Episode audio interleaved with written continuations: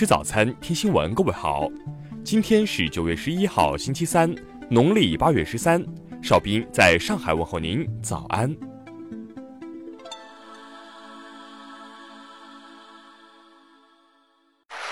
首先来关注头条消息：微软总裁，美国政府对待华为不公正，请政府作出解释。美国微软公司总裁兼首席法务官布拉德·史密斯。日前接受采访时说，美国政府并未充分证明对华为采取的行动是合理的，因此，美国政府在没有坚实的事实、逻辑和法治的情况下，不应该采取这些行动。微软已经要求美国政府对其做出解释，以便让其他公司自己做出决断。史密斯说：“告诉一家科技公司可以销售产品，但不能购买操作系统或芯片。”就好比让一家酒店开门营业，却不准其在客房内放床，或者不能在其餐厅里提供食物一样。史密斯还表示，管理全球化技术的唯一方法是让各国政府真正相互合作。如果不能把技术带到全国，那就不能成为一个全球技术领导者。史密斯还担心，更广泛、更严格的限制可能会很快到来。美国商务部正在考虑对新兴技术设置新的出口限制。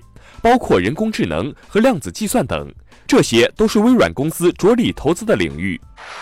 听新闻早餐知天下大事。八月份，居民消费价格指数同比上涨百分之二点八，其中猪肉价格同比上涨超四成，水果涨幅开始回落，蔬菜价格连涨十八个月后首次转降。香港特首林郑月娥十号表示。特区政府管制班子本月内将走入社区，安排地区对话平台聆听意见。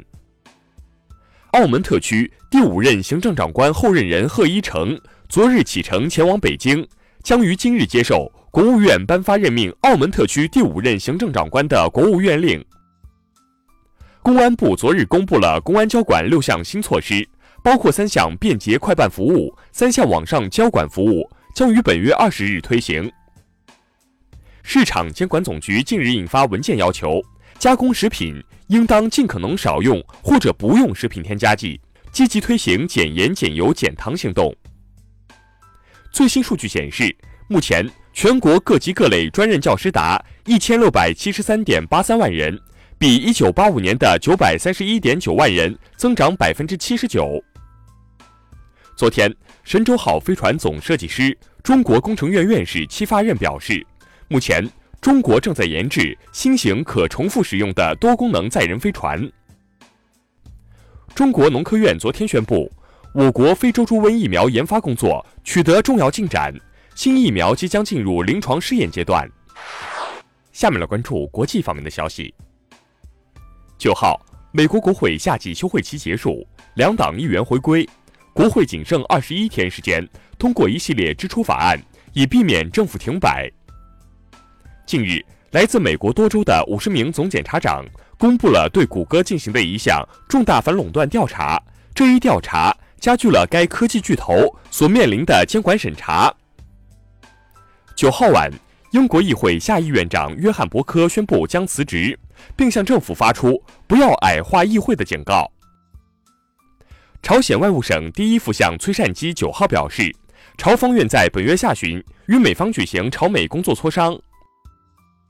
联合国国际原子能机构九号证实，伊朗正在安装先进的离心器，进一步突破伊核协议限制。曾任印度国防研究与发展组织科学家的 A. 希瓦塔努皮莱宣称，十年内印度将能在月球表面建立一个基地来提取氦三。就日本福岛核电站大量辐射污水迟迟未处理一事，日本环境大臣近日表示。日本将不得不把污水排入太平洋以稀释，除此之外别无他法。世界卫生组织九号指出，即使自杀率持续走低，但是全球每年仍有八十万人选择自杀，相当于每四十秒就有一人死亡。下面来关注社会民生方面的消息。近日，深圳官方发布文件并公开征求意见，拟新增地铁优先车厢，适用人群为残疾人。未成年人、女性等有需要的人士。四川一老人被药房欺诈，高价买药还遭恐吓。近日，阆中市监局回应，已依法责令该药店改正，并给予警告的行政处罚。中国联通日前表示，将与中国电信在全国范围内合作，共建一张 5G 接入网络，双方用户归属不变，品牌和业务运营保持独立。为方便旅客无纸化便捷出行，全国临时乘机证明系统将在本月十五号启用，届时没有携带身份证的旅客乘机将更加方便。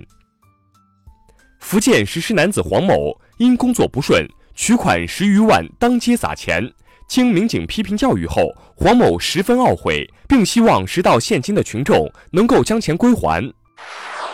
最后来关注文化体育方面的消息，昨晚。二零二二年足球世界杯亚洲区四十强赛小组赛第二轮，F 组的日本队二比零战胜缅甸队。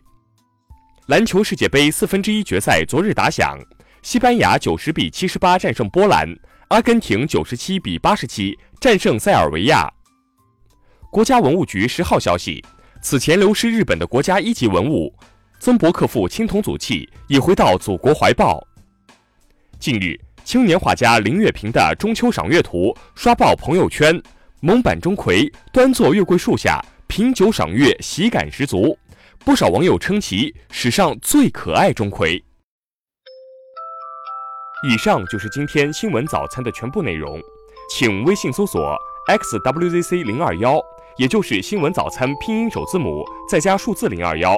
如果您觉得节目不错，请点击再看按钮。一日之计在于晨。新闻早餐不能少，咱们明天不见不散。